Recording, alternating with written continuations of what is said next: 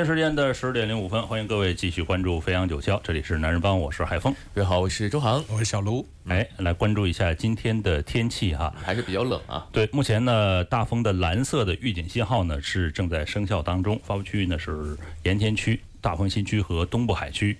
那呃，寒冷的黄色的预警信号呢，发布区域呢是全市陆地、西部海区和东部海区。来看看全天的天气，虽然是冷啊，但是比昨天的温度呢是高那么一点点哈。十二到十六度，空气质量优，多云，部分时间可见阳光。早晚的天气呢，稍微比较寒冷一点点，偏北风三到四级，沿海和高地的最大阵风呢达到六到七级，相对湿度百分之六十到百分之八十。是的，这种天气呢，身边很多朋友都在商量怎么买羽绒服啊，呃，搞得我也有点心动啊。哎，别着急，对对啊，关键就在于过几天之后气温又回升了。从今天开始，这个呃，明天，然后后天、大后天，就到本周末，这天气呢是慢缓慢回升的。下周的天气呢比较均衡，基本到。呃，十呃十三到二十一度之间啊，最高的是达到二十三度高温的时候啊。所以这羽绒服就没必要买了是吗？那我觉得是没必要买了哈，或者是昨天那个要是没到货可以退了啊。好，嗯嗯，今天我们也是呃可以让大家参与我们的互动话题啊。哎，今天我们聊个什么呢？小卢啊啊，就是最近啊，北京现在也天气也已经非常寒冷了，现在大概是零下十度左右。然后在北京奥体公园呢，就有这样子一件事情，就是十五名小学生头戴着写了“男子汉”字样的头带，然后光着上半身，然后在这样子零下十度的这种天气下，天气下，在这种空地上，然后在机构老师的带领下。奔跑，嗯，然后大家怎么看这件事？对，就是有人支持啊，支持者就认为呢，这样可以啊磨练这个男小孩、男孩的男子气概啊。嗯，这个还有部分质疑，那对孩子身体会不会不好呢？为他们的安全感到担忧，万一摔倒了是吧？或或者说是冻伤了，因为毕竟是零下十度的气温啊。不知道大家怎么看啊？大家可以通过微信公众号啊，哎，发送你的这个意见给我们啊。其实这个事儿呢，我觉得其实我们一直在探讨关于这个是不是要对孩子进行这个狼爸狼妈式的教育啊。嗯，其实呢，这个咱们就呃，一般咱们看这个这个武侠或者是这个有很多练武之人啊，说冬练三九，夏练三伏哈，是锻炼呃锤炼自己的体魄。但是这小学生他的身体有没有就是说呃长成，然后他能不能抵抗住这种？呃，低温也不算极度低温了，但是这种低温呢，其实还是对人体还是有伤害的。从中医角度来讲，这个寒气会入骨哈。嗯，是，呃，所以的话呢，也很期待大家的留言啊。就对于我来说的话呢，我看这个事情呢，我觉得还是呃会。辩证着来看，就两方呢，我都不支持，也都不反对啊。嗯，因为你这是极强派啊。因为支持者来说的话，如果有些小学生啊，或者说小朋友，他们本身就有非常强烈的意志，然后认为这也是磨练自己一种方式的话，自己愿意啊，然后在身体条件允许的情况下，我认为是没有问题的。因为从小就给他一个比较刚硬的这个呃锻炼的过程。那如果对于这个质疑部分呢，我也会觉得有些担心了。毕竟还是小朋友，他可能还在长身体啊。这个寒风刺骨啊，对身体毕竟是不好。别说小朋友了，我们有时候可能稍微着下凉了就会感冒，这得不偿失啊。嗯，小卢你怎么看？你看一下，你说说你的观点。对，因为他们都是小学生嘛，嗯，他们呃是在教育机构的老师带领下，也就是说可能是在外面补课，或者是参加怎样的一个教育机构，或者说是类似于呃青少年训练营之类的啊。所以我觉得其实。机构是本着就是对孩子好嘛，就是磨练他们的意志，然后可能锻炼身体。因为本来我们冬天就有一些冬泳啊，或者是怎样子一些锻炼方式，然后所以老师才会带领这些孩子那个。但是有家长就是说。表示那个担心也是 很正常的，特别是这种隔代的爷爷奶奶、外公外婆，这这绝对不能直视啊！对，这可能也就十岁左右吧。你说孩子在外面光着上半身，零下十度，我现在穿着羽绒服都有冷的不行。对，其实我还是欢迎大家去来深圳进行这样的活动，相对来说能接受得了啊。对，深圳这种天气好像还好，还可以。但是这样，就是说。呃，未成年人作为这个叫被监护人，他的这种叫呃自主的自主的行为意识还没有那么强。呃，比如说这个学老师或者家长对于他的要求，好像就是一种命令啊。那有些呢是必须得执行的，不执行就觉得好像这个忤逆了这个呃好意哈。但是呢，呃，从身体的角度来说，我觉得这个不完全合适。如果你要是经常锻炼的这样的人呢？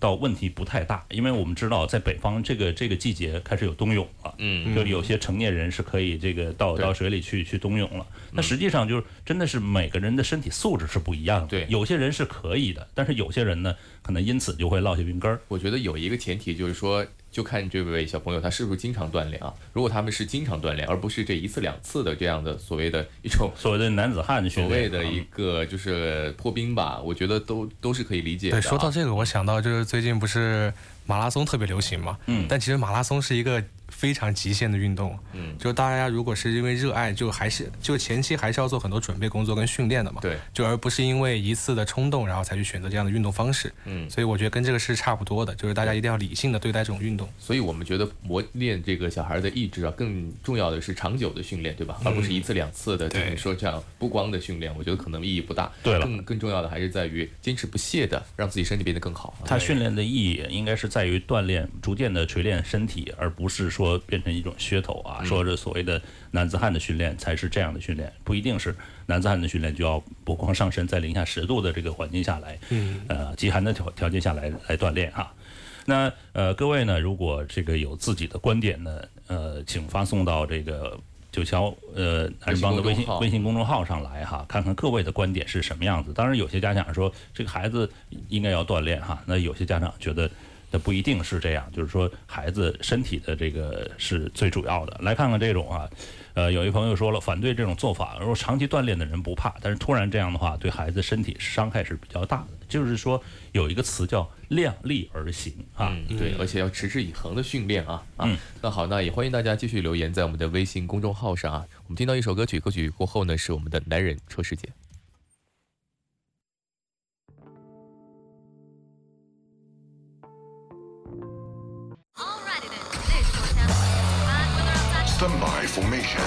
男人车世界，车世界。好的，关注到今天的汽车部分啊，首先是几款新车的正式上市啊，还是蛮重磅的。在昨天也是双十二啊，嗯，这个全新的奥迪的 A7 这个豪华的轿跑车是正式上市了，是，搭载了这个 3.0T V6 的发动机，呃，会有340匹马力，其实还是比较意外啊，因为这次它仅仅。只有两款车型，而且都是三点零 T 的动力啊。嗯，这个车一直是我特别喜欢的车啊。定位呢是一个中大型的豪华的轿跑车型。那这次的奥迪的 A7 Sportback 的正式上市，也是这个系列的第二代的车型了。更换旗下最新的就是 MLB EVO 的平台，所以其实它在轻量化呀、电气性能啊和乘坐舒适性上会比之前有一个比较大的提升。嗯，但是相对来说，呃，它的价格也会比较高，因为它的前期并没有推出二点零 T 的车型啊。因为其实现款的 Q7 啊不，哎。这个 A7 呢是有2.0车型来拉低它的售价的。我们来看看这次推出的两个3.0车型的这个价格，它分别是叫动感型和竞技型，售价是八十万八千八到八十七万九千八这样一个价格区间。其实整体的价圈还是比较贵的了。其实我记得我们前段时间刚说全新的 Q7 也是刚刚换代嘛，升级，其实也是六十万左右起。发现其实在这个豪华车领域，他们的这个旗舰车型反而现在有点傻傻分不清楚了啊。是它这个两个车型，一个动感型，一个竞技型，其实听名字我们就会觉得是一个。凶跟一个更凶 的一个车型，就动动力会比较好的车型。对，那外观方面呢，基本上还是完全不输给全新一代发的 CLS，或者是呃我们之前讲刚刚发布的宝马的八系啊，它用了比较扁平化的设计，所以整个的运动感很强。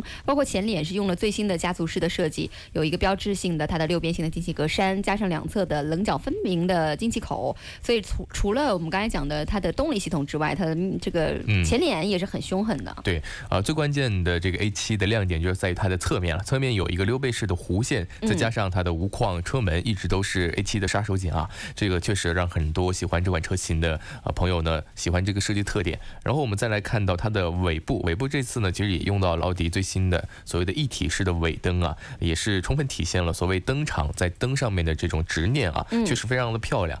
再看内饰，内饰方面呢，其实和全新一代的 A8 还是比较类似的。亮点是三块屏幕的使用，使得内机的内饰的科技感呢变得非常的强烈。嗯，其实像这种稍微比较凶狠，或者是稍微大家比较注重操控性、运动性的这些车呢，不一定会在内饰上面、在豪华感上面做太多的动作，或者是这种科技感上面。但 A7 一直是做的不错的。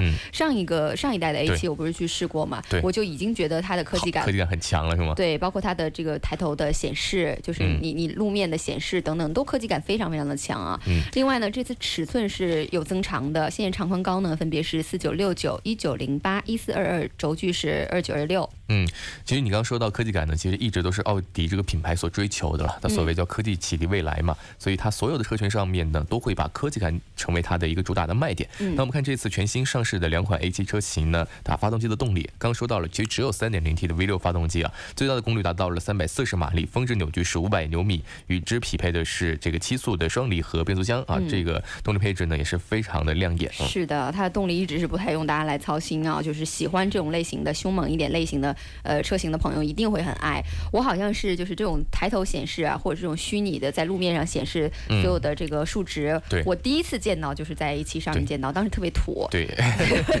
就突然用眼睛找了很久，你知道吗？找一下这个玻璃，哎，这个玻璃有问题，对对，怎么能亮呢？对，其实这个呢，其实是通过呃飞行员的这种驾驶习惯来下放到车型上面的。这个英文名的简称呢叫做呃 HUD 啊，这个抬头显示功能。所以的话，呃，这样的功能其实现在越来越多的车型都在用了。但其实我们最早对它的印象还是这些相对来说比较运动的豪华型轿车上面，而且还会分两个不同的体现形式嘛。像 A7 呢，它是直接映射在它的前窗玻璃上的，但还有一些相对来说比较简单的方法呢，就直接有一个金属的盖板。嗯，是那个相对来说它的一体感就没那么好。嗯，是的，那你可能呃在很多这个车型价格价位不是很高的时候，它更容易操作啊。是的。另外呢，有一个车型正式上市的消息跟大家分享一下，是小鹏的 G3，这是一个纯电的 SUV 啊。呃，看到今天拿到补贴后的售价是。十三万五千八到十六万五千八，对这个价格其实还是非常平易近人的，毕竟是一个新能源车型啊。然后我们看看它的这个配置，一共是推出了三款配置，它的起原来的这个补贴前的售价呢是二十二万，呃二十二点。七八万到二十五点七八万啊，这样的一个价格区间。当然补贴之后呢，它的这个性价比就凸显了。我们看看它的这个电池容量，搭载的是四十七点六千瓦时和四十七点一千瓦时两个版本啊。其中这个相对来说比较呃高功率的这个四十七点六千瓦时的版本呢，续航的是这个里程呢是三百六十五千米啊。这样的一个续航里程，那相对来低一点点的的话呢，它的这个变成了三百五十一千米。其实两个版本差别几乎是可以忽略不计的啊，是差不太多啊。那其实每一次我我我觉得它的这个 slogan 做的挺好的。每一次小鹏出来的汽车呢，它不都会有一个你好朋友嘛，就是小鹏的鹏哈，你好朋友啊。那每次出来的时候，我就会觉得它对于这种年轻人就是心态上的把握特别特别棒，包括它的外形也是偏于比较清新、比较时尚的这种外形。啊，那这次呢，呃，也是定位是个紧凑型的 SUV，主要就是具备主流燃油车型 SUV 所有的尺寸跟轴距，所以内部空间一定是还不错的。呃，包括它的内饰啊、配置，整个规格还都挺高的。我们看一下内饰跟配置啊。对内饰方面的话呢，它采用了大量的这种软性的材质啊，全系标配了一个十五点六英寸的悬浮的中控屏，还会有一个十二点三英寸的全液晶仪表盘，包括这个驾驶座有呃这个电动的六项调节，还有这个驾驶座的记忆功。功能，副驾驶座呢也有四项的电动调节，还有纳帕真皮的方向盘，这整个的这个内饰的配置水准还是不错的。嗯，是的，我们刚才讲到了它的一个续航的公里数啊，那这次呢，它的电机的最大功率是一百四十五千瓦，峰值扭矩呢是达到三百牛米，百公里的加速时间是八点四秒，呃，最高车车速可以达到每小时一百七十公里啊。充电方面呢，就是直流快充，百分之五到百分之八十，就是充到百分之八十的电，大概需要呃不到一个小时。零点七五个小时，那是多少多少分钟啊？呃，四十五分钟。四十五分钟，它这个 表述的方式其实比较奇怪啊。是。然后我们再看这个慢充的话，零到一百的话需要的是八啊点四个小时，其实相对来说八九个小时吧，这样的一个就是一夜的时间。其实我估计大部分人可能用到的还是它的慢充啊，因为毕竟它要装充电桩才能实现它的快充啊，啊条件相对有限。那其实我觉得这款车型的正式上市呢，有一个比较好的特点，就是我们现在看几个做得好的当年的所谓的初创的啊电动车品牌，包括蔚来也好，小鹏也好，其实这两家算得上是比较知名的，而且做的也是相对来说宣传啊各方面做的比较优秀的，而且脚步也是相对比较近的，他们两个。对，而且到这款车型发布之后呢，发现其实两个品牌已经呈现出了两种发展的态势。那未来呢，相对来说它一直紧贴的是高端，然后推车推的比较快，所以在市场上呢也是备受诟病啊，有些不完善的功能。那现在呃小鹏呢算的来说它性价比更高，其实它的这个价格从十五万元以下这样价格就能买得到啊，它走了一个亲民的路线，而且相对来。说它的这个产品更加稳扎稳打一些啊，所以我觉得反而呃会给我更好的好感啊。嗯，其实你以空间感上面来看的话，就其他的我们都不看，就是你想要一个就大概尺寸啊，跟你平时用车需求差不多的这样的一个纯电动的 SUV，以空间感上来讲，小鹏应该算最便宜的。对呀，同样的空间那最便宜啊，而且它毕竟也是一个互联网品牌，对吧？它会有很多新鲜的东西，符合年轻人的使用习惯的东西啊。是，包括它的外观审美，其实蛮符合呃年轻人的外观审美的。另外呢，今天要讲一个就是其他一个这个 PHEV 车型，我觉得现在我们聊 PHEV 车型或纯电动的车型，真的是可能是每一次我们男人车世界的一个重点了，重点了，特别特别的多。今天聊到的是大众途锐 PHEV 车型的亮相，这次呢综合续航里程是可以达到一千公里。对，之前我们看看地图可以开到哪里？之前我们说的雅阁有个混动车型锐混动啊，它也是有一个节油比赛啊，刚好那辆车呢也是实现了一千公里。但我们知道这不是个常规的操作。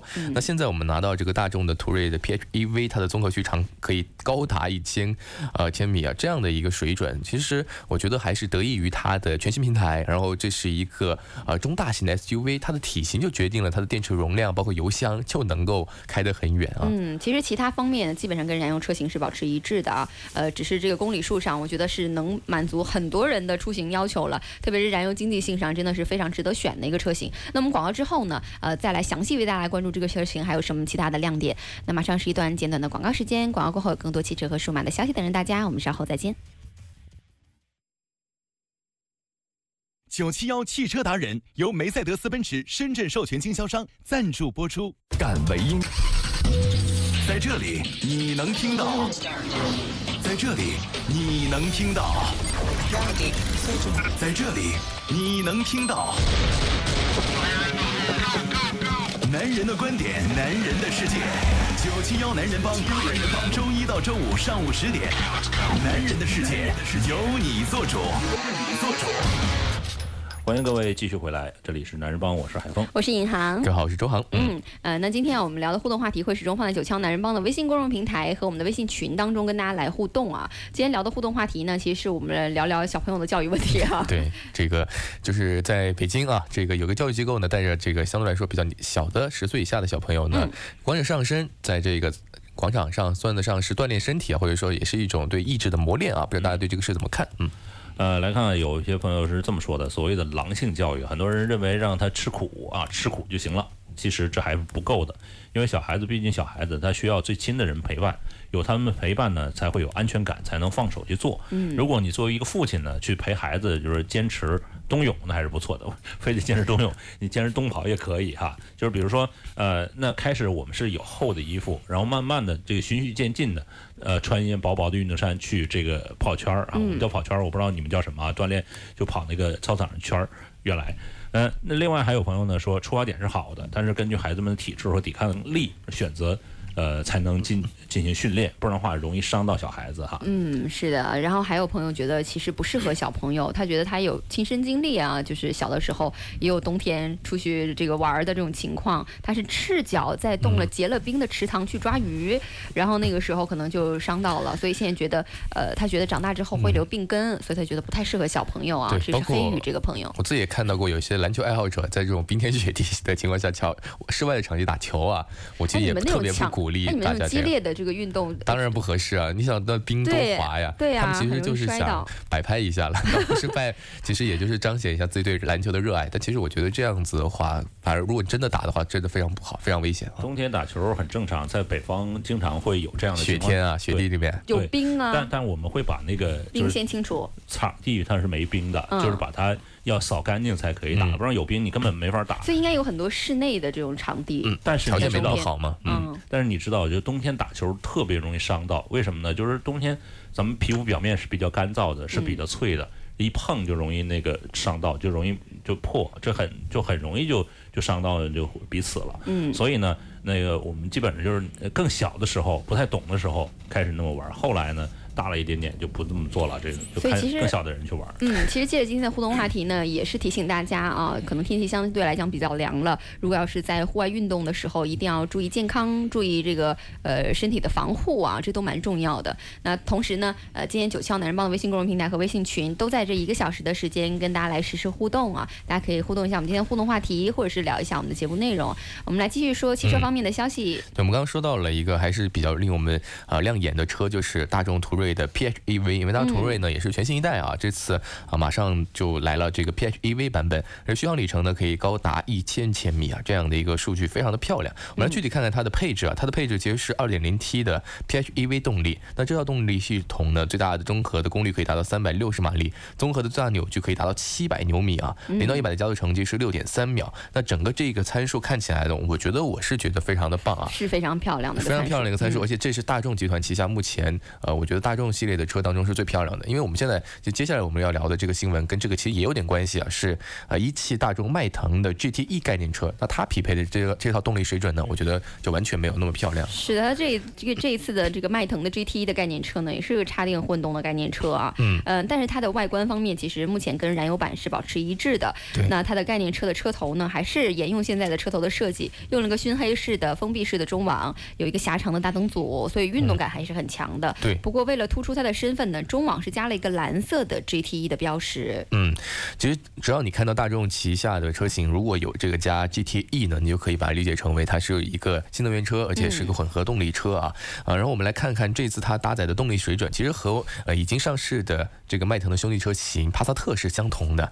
呃，有这个 1.4T 的插电混合动力系统，这 1.4T 的发动机最大功率是150马力，电动机的最大马力是116马力啊，综合起来呢就是211马力，最大的扭矩是四百牛米啊，匹配的是一个呃混合动力的变速箱。那百公里的综合油耗呢是一点四升。那其实这个参数呢，其实看起来呢也还不错啊，但是它毕竟它用到的是一点四 T 的这个插电混合动力系统嘛，对不起，刚刚的那个二点零 T，它在排量上呢，在高速运转或者说是在你车辆速度比较快的情况下呢，可能还是会有一点后继不足啊，因为毕竟是排量的限制啊。是的，但是如果要是你特别追求燃油经济性呢，目前拿到的数据，它的工况燃油经济性是一点四升啊，所以这个数字还是蛮漂亮的。其实我在想，现在这个车型做这个 PHEV 当做的越来越好，或者是说越来越成熟的时候，你看，呃，续航里程，我们刚才讲的大众途锐的 PHEV 车型能达到一千公里了。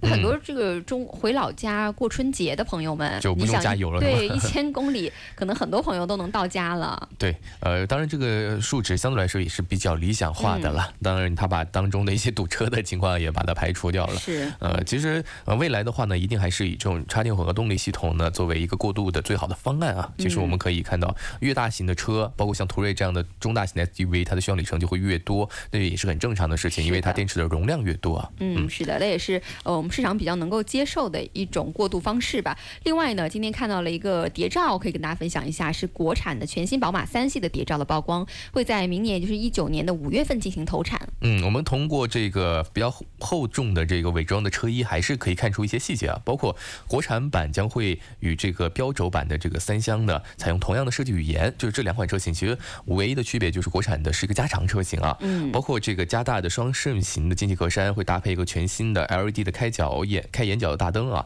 包括这是宝马家族最新的一些特征啊，科技感呢都会在全新三系上得到进一步的加强。嗯，是这次呢，呃，全新三系的标准轴距版是加强了五十毫米，重量也是降低了五十五公斤，所以风阻一定会更好，燃油经济性会更好一点啊。内饰部分呢是采用了和全新宝马的 X 五一样的设计语言，呃，无论是质感上啊，科技感上面肯定是比之前会有一步一一定的加强。动力方面呢，这次国产的三系会采用一点五 T 跟二点零 T 的高低功率这三个发动机可以选择，这是目前我们拿到的关于呃全新的国产宝马三系的一些这个消息啊。那既然说到了宝马三系，就不能不提它的宿敌啊，这个奔驰的 C 级。其实今天也看到了全新奔驰 C 级的一个谍照的曝光，不过是在海外啊。我们看看有什么样的亮点，它有什么对应全新宝马三系的一些应敌之策啊。我们看到这次也是有非常厚重的这个伪装的车衣的包裹，但是还是可以看到它整体的车身的线条，依然可以推测这是全新的奔驰的 C 级。级根据它的这个谍照来看呢，全新的 C 级的前大灯的设计和现款 C 级的区别是比较大的，而且更加值得期待的是，呃，下一代的奔驰 C 级将会采用这个叫做 M R 二 A 二的后轮驱动平台来进行这个生产，所以它的这个全新平台呢，也会导致它车身的尺寸发生一些改变啊。嗯，所以内部的空间可能会更多了，同时呢，它也会适配油电混合动力系统，这个可能也是大家比较期待的。呃，另外这次内内饰其实并没有曝光，但是我觉得奔驰的内饰大家应该就不太用多操心。呃，但是可以跟大家聊一下的就是这次的 C 级车可能会在二零二一年进行发布。你想它的这个速迪，刚才讲到的全新的宝马三系是已经亮相的了啊，那 C 级来的市场是不是有点晚，或者是说，呃，像这样的这个两个宿敌进行对抗的话，你会怎么选？都可以来留言说一下你的看法。对，其实这几个对手呢，他永远都是在此消彼长的过程当中啊，他们的这个锋芒正劲的时候呢，其实另外一个对手呢，往往就是呃相对来说已经是呃嗯生命的末期了，然后又会马上的更新换代，然后两个交彼此相互的这样的交叉，呃，我觉得这也是一种默契吧，产品力上的默契，彼此的学习，彼此的借鉴啊，都可以制造出更好的产品出来啊。嗯，是的。那今天汽车部分的最后一条消息，说一下油价的消息啊。那油价呢，可能在明明天会有一个下调。那这次确实确实是国际原油走势也比较震荡啊。这一次呢，呃，是维持负向的区间的一个窄幅的波动。那现在根据测算测算呢，截至到昨天就十二月十二号的第八个工作日，现在的参考原油品种的均价是五十八点一四美金每桶啊。那变化呢，就是下降了百分之二点九八，对应的汽油、柴油的价格也是下调了一百二十块钱每吨。所以调价窗口是在呃十二月十四号的二十四点，就是零点钟哈。对，也就是在告诉你，就是在星期六的时候可以加油去了。对对对。在明天的话，那它的零点会进行调价，大家看看明天究竟这个油价会有怎么样的一个变化，我们来关注一下。嗯嗯，那今天这个汽车部分的全部消息就是这样了，我们一起进入数码控吧。从睁开眼睛的第一刻，你就被数字包围。今天最高温二十六度，最低温二十三点三六，那指的是上涨百分之一点五三。为听觉化繁为简，IT 数码控，IT 数码控。数码方面呢，我们来看一下联想哈，联想呢居然还在年尾啊还要开一场发布会啊，居然还有新机出来，呃，我没想到的，联想的 Z5S 在工信部呢是曝光了。水滴屏加上三摄哈，它这个三摄设计的挺有意思，怎么回事呢？这前面上面两个是这个在一起的，下面是一单独的哈，不知道为什么这么设计。就下面的那个跟闪光灯是放在一起的啊。嗯，呃，其实之前发布的它的滑盖滑盖的全面屏 Z5 Pro 口碑还不错啊。呃，那现在呢也是为它的 Z5S 进行定档到了十二月十八号，最近一直在宣传。那我们一起来看看现在亮相到工信部的网站上的这款新机。嗯。那这款新机呢，也采用了水滴屏的一个设计，额头处呢是集成了前置摄像头和传感器，机身背部呢采用竖排三摄的一个设计，后置指纹识别模组呢是位于中央的位置。整体而言呢，Z5S 呢颜值上来看得过去，但是三摄呢把它分开放，我觉得还是挺奇怪的。呃，背部呢是玻璃的这个配色哈。嗯。另外呢，它是采用了是六点三英寸的一个屏，然后三千二百一十毫安时的电池，运行的是 ZUI 的系统。嗯，是的，现在其实海报上，呃，给它取名这个这款机器叫实力悍将，所以应该是配置还不错的一个配置啊。呃，等它出来之后呢，我们会详细为大家关注，看看它实力到底有多强啊。嗯，但好像目前联想的这个销量还不如魅族吧？嗯，反正我觉得他们俩在市场上的这个边缘化都差不太多了。嗯，都是边缘化的品牌了哈。另外来看一下华为的 P 三零的 Pro 也是曝光了，四摄加上双闪光灯。然后呢，是独占了 IMX 六零七的传感器哈。是，呃，那其实华为的 P 系列的更新节奏啊，应该就是在这个三月进行发布，三四月份吧。那现在随着时间越来越临近了，也更多更多的消息呃浮现出来了。我们首先其实看到了华为它的一些配件商这个放出来的消息啊。嗯，一般他们要先得到消息来做这个模具嘛哈。是的。那这次 P 三零呢，呃，挺有意思，也是两。叫什么呢？叫两个开孔，后背是两个开孔，但这两个开孔呢是呃竖排并列的。就是现在呢，大家猜测就是有可能是采用四摄的摄像头加上双闪光灯这样的组合，所以就这样有两个开孔，这有着一定的可能性啊。但，而且这个闪光灯的这个面积相对来说也是非常大的。你想想，我们之前都没见过这么大的闪闪光灯，接近于我们自己以前的这种镜头卡片机，或者说是这种这个所谓的微单相机的这个闪光灯的这个区域啊区域了啊。嗯。另外，它后面没有这个指纹识别的开孔哈，那就证明这个。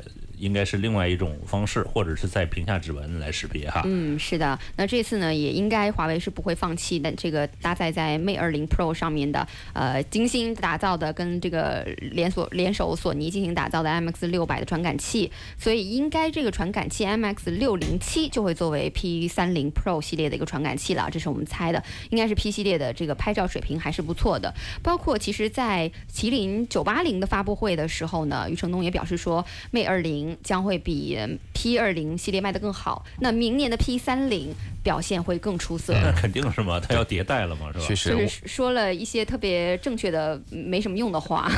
但可以值得呃深信的就是说，它的这个拍照水平肯定是更强了，因为毕竟用到了索尼最新的这个传感器啊。而且现在华为在世界范围内的手机厂商当中呢，它的拍照能力呢都可以说是呃第一吧，都没能不能说是当中的之一了啊，确实非常厉害啊。嗯。呃，另外再来看一下三星，三星的 S 十就是之前的参数已经曝光了，嗯，那这次呢就会看看它的售价，对，也曝光了，嗯，顶配版呢可能会超过人民币一万两千元，嗯，是的，那其实这个价格啊，首先我们先不分析产品，在价格上确实是跟苹果分庭抗礼了啊，呃，这近几年呢，其实。这个三星啊，评价就比较两端化。那单从这个创新点上来讲呢，三星的像曲面屏啊、全视的曲面屏啊，或者各种科技啊，都算是呃，还是手机行业比较标杆的产品跟这个配置了。它这个曲面屏貌似没有流行起来，好像你看，只有他自己在很认真的坚持。对他一直自己在坚持的做，包括其实之前有段时间小米呢也在跟随他的步伐。那时候发布呃小米的系列产品的时候呢，也会有所谓的双曲面，所谓的一面科技一面人生嘛。嗯，但是。现在呢，大家好像又不追随它了，因为包括呃，大家又开始追随苹果的这个对屏幕的这个形态的方案啊，所以曲面屏确实现在目前为止呢，可能就魅族和三星两家在用啊。是，包括其实电视上的曲面屏好像也没有追随多久哈，呃，但是其实视觉效果上面，我一直觉得这个曲面屏的惊艳程度还是不错的，但是成本确实是很高。那最近我们从这个外媒看到一些消息，关于 Galaxy S 十的消息，就是应该会有三个尺寸：五点八英寸、六点一英寸跟六点四英寸，其中。呢五点八英寸的版本应该是一百二十八 GB 的存储。目前看到的消息是起售价六百九十九英镑，大概合人民币是五千八百块钱。嗯，六点一英寸的版本呢是一百二十八 G 和五百一十二 G 两种规格，售价呢分别是七百九十九英镑和九百九十九英镑，合人民币呢是六千九和八千七。嗯，最后就是它的六点四英寸版本，还有三种存储的规格啊，呃，有一百二十八 GB、五百一十二 GB 跟一 TB 的这三个存储的这个规格，其中我们刚才讲到的最贵的那个一 TB 的啊，就是现在。得到的消息是一千三百九十九英镑，大概合人民币就是一万两千一百块钱啊。它的一百二十八 GB 呢，就是八百九十九英镑，就七千八。五一二的呢，就是这个合人民币大概九千五这样的一个价格啊。嗯，还是可以感受得到它的升级换代啊。我觉得最大变化还是在它的储存规格上面啊。嗯。现在终于有一 TB 的这样的手机了。当然，我们之前有锤子啊，相对来，但是卖的相对来没有那么走量啊。是。但未来的话，可能这一样的一个高配呢，也会成为这种旗舰手机的主流。那作为呃三星的 S。十这款手机呢，其实还是有很长的历史的。那明年呢，也是刚好十周年一个节点啊，它发布这样一款手机还是值得期待的。但是我很好奇啊，当它的这个旗舰手机已经卖到一万二的时候，它的更大的 Note 系列 Note 十要卖多少钱啊？卖一万五吗？呃，不不开发这种顶配的所谓的 ETP 的机型嘛，就是说它。呃，比如五百一十二就够了，就是它的存在形式还是那样存在，但是呢，这个规格上面就不跟它的 S 系列进行竞争。对啊，不让同场竞技。但是有一个呃事儿啊，就很有意思，呃，比如说呢，就是这一 TB 呢，有很多的这个手机厂商呢是没有出道，锤子出道了之后呢，也几乎淹淹没在这个其他的手机当中。对，其实我觉得就是说这个存储呢，要是多一点点呢。它有一个出口，有一个用途是可以的。嗯，比如华为呢，开始比如做这个计算机的主机的一个替代，当然是一种尝试哈。嗯，这是一种说法。那三星给了一 TB 的这种呃存储选择，对，嗯，意欲何为？到底是市场使用场景上面用不用得到？我们真的用户用不用得到？其实我们之前也在讲处理器的这个呃冗余的问题，就是说现在我们大家都在追求最新的处理器、最快的速度、最小的纳米数，就是我们对于这个数字的存储空间。哎，对这个数字。字，其实追求的就觉得它只有达到这个数字，它才值这个钱嘛，对吧？嗯，就这个钱至少是这些数字堆起来的嘛。但是你在使用场景上，到底是对于你的处理器或者对于你的存储要求，是符合你自己使用场景的要求才是最正确的，而不是一味的去追求这个数字啊。当然了，这个价格呢，一定是他希望能够有自信的挑战到一万多的这个价格的。呃，那应该会在明年三月份举办的 MWC 的大会上，S 系列会进行发布啊，所以大家一起期待一下吧。嗯，呃，另外看到一条消息呢，这条消息呢没被确定，是呢，我觉得华为有可能会进入这个领域哈，说华为呢可能会进入这个呃智能电视的一个领域哈。对，因为华为最近曝光了一个 Windows 的系列商标，不过这是 Windows 不是 Windows，所以要区分一下。因为在华为终端的消费用户，它旗下嘞是有手机、平板、笔记本、路由器，还有智能硬件等多种的方向。然后其实华为要进军智能电视行业也不也并不是很意外。嗯，其实就需要一个大点儿的屏幕就 OK 了。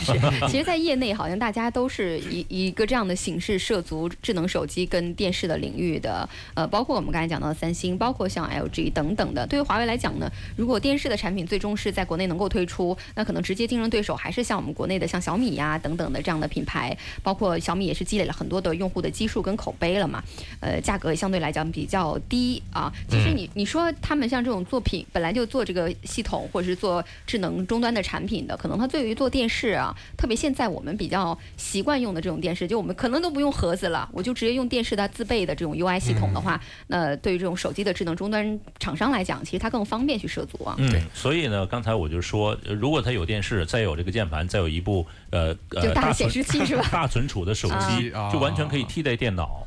是吧？是啊。其实我们听这个名字啊，所谓叫华为的 AI Window，我觉得它从这个名字上来看，窗户嘛，它就是想表达出一个划时代的产品，可能不同于我们以往定义的电视。它为什么叫窗户呢？可能它就是觉得挂在这个墙壁上啊，就是一个很大很大的一个玻璃啊。这个玻璃平时的时候呢，就可以透明，或者说是一个装饰画的作用，或者是边框特别特别的窄。对，就是不会让你觉得这是一个笨重的电视啊，就像更像是一块玻璃啊。他觉得这样的一个名字可能更加符合它的一个定位，所以我们也可以畅想一下，华为如果要做这款产品的话，一定是相对来说做高精尖的，嗯，就是一块玻璃的面板的样子。对，然后未来它只要出现在市面上呢，它肯定是直接对标最顶级的对手的，包括三星，包括 LG，可能它都不会有小米电视这样的一个布局啊。我是这样觉得的，它要做就是做到最好啊。嗯，那现在对于华来讲，做智能电视有一个比较可见的优势，就是它自研的嗯海思的芯片，那它有面向像机顶盒、四 K、八 K 等等的高清场场景的很多的解决方案，比较完整啊。呃，当然了，华为比较强大的供应链体系。啊，它的质量管理体系啊，都是它这个智能电视的比较有力的背书。所以现在的消息是说，华为要进军智能电视这个领域，我们觉得还是挺可信的哈。嗯，呃，另外最后一条消息呢，是米家的 App 呢重磅更新，正式支持 Siri 的一个捷径啊。嗯。呃，这个就更加方便了。嗯。就是以后用 Siri 也可以来，呃，对。更加呃叫什么呃生态家庭生态的入口互联啊，因为之前呢，其实小米的生态和苹果的生态呢，其实还是没有怎么整合在一起的。唯一的整合方式呢，就通过还是进入 APP 的方式来进行控制啊。那现在如果可以集成了 Siri 的话呢，用你的这个苹果手机一样的，可类似于变成了可以呼唤小爱同学一样，其实这就是会方便很多啊。就是 Siri 教一下小爱同学。说 Siri 开下灯，Siri 说小爱同学开下灯是吧？对。那这次新版本呢是支持 Siri Shortcut，就是说，呃，你的 Siri 你可以自动去定义开关的动作，或者自动去录制你的语音指令。你比较习惯的，你比较能够记住的语音指令，你就可以去自己录制，自己去自定义了啊。这是一个重磅更新。那节目的最后要说一下啊，二零一四年的二月二十七号呢，中国以立法的形式呢，将十二月十三号设立为南京大屠杀死难者国家公祭日。那今年的十二月十三号，也就是今天哈，是中国第五次以国之名悼念呃南呃悼念南京大屠杀死难者和所有在日本帝国主义侵华战争期间惨死的。呃，日本侵略杀戮的死难者哈，这个我们是作为中国人是不能忘记的。另外，这个国家公祭日哈，这个是十二月十三号，也请各位记住啊。今年是南京大屠杀惨案发生八十一周年。嗯，是的。那今天节目的全部内容就是这样了。稍后就听到的是美味乐翻天了。那我们明天再见吧，拜拜。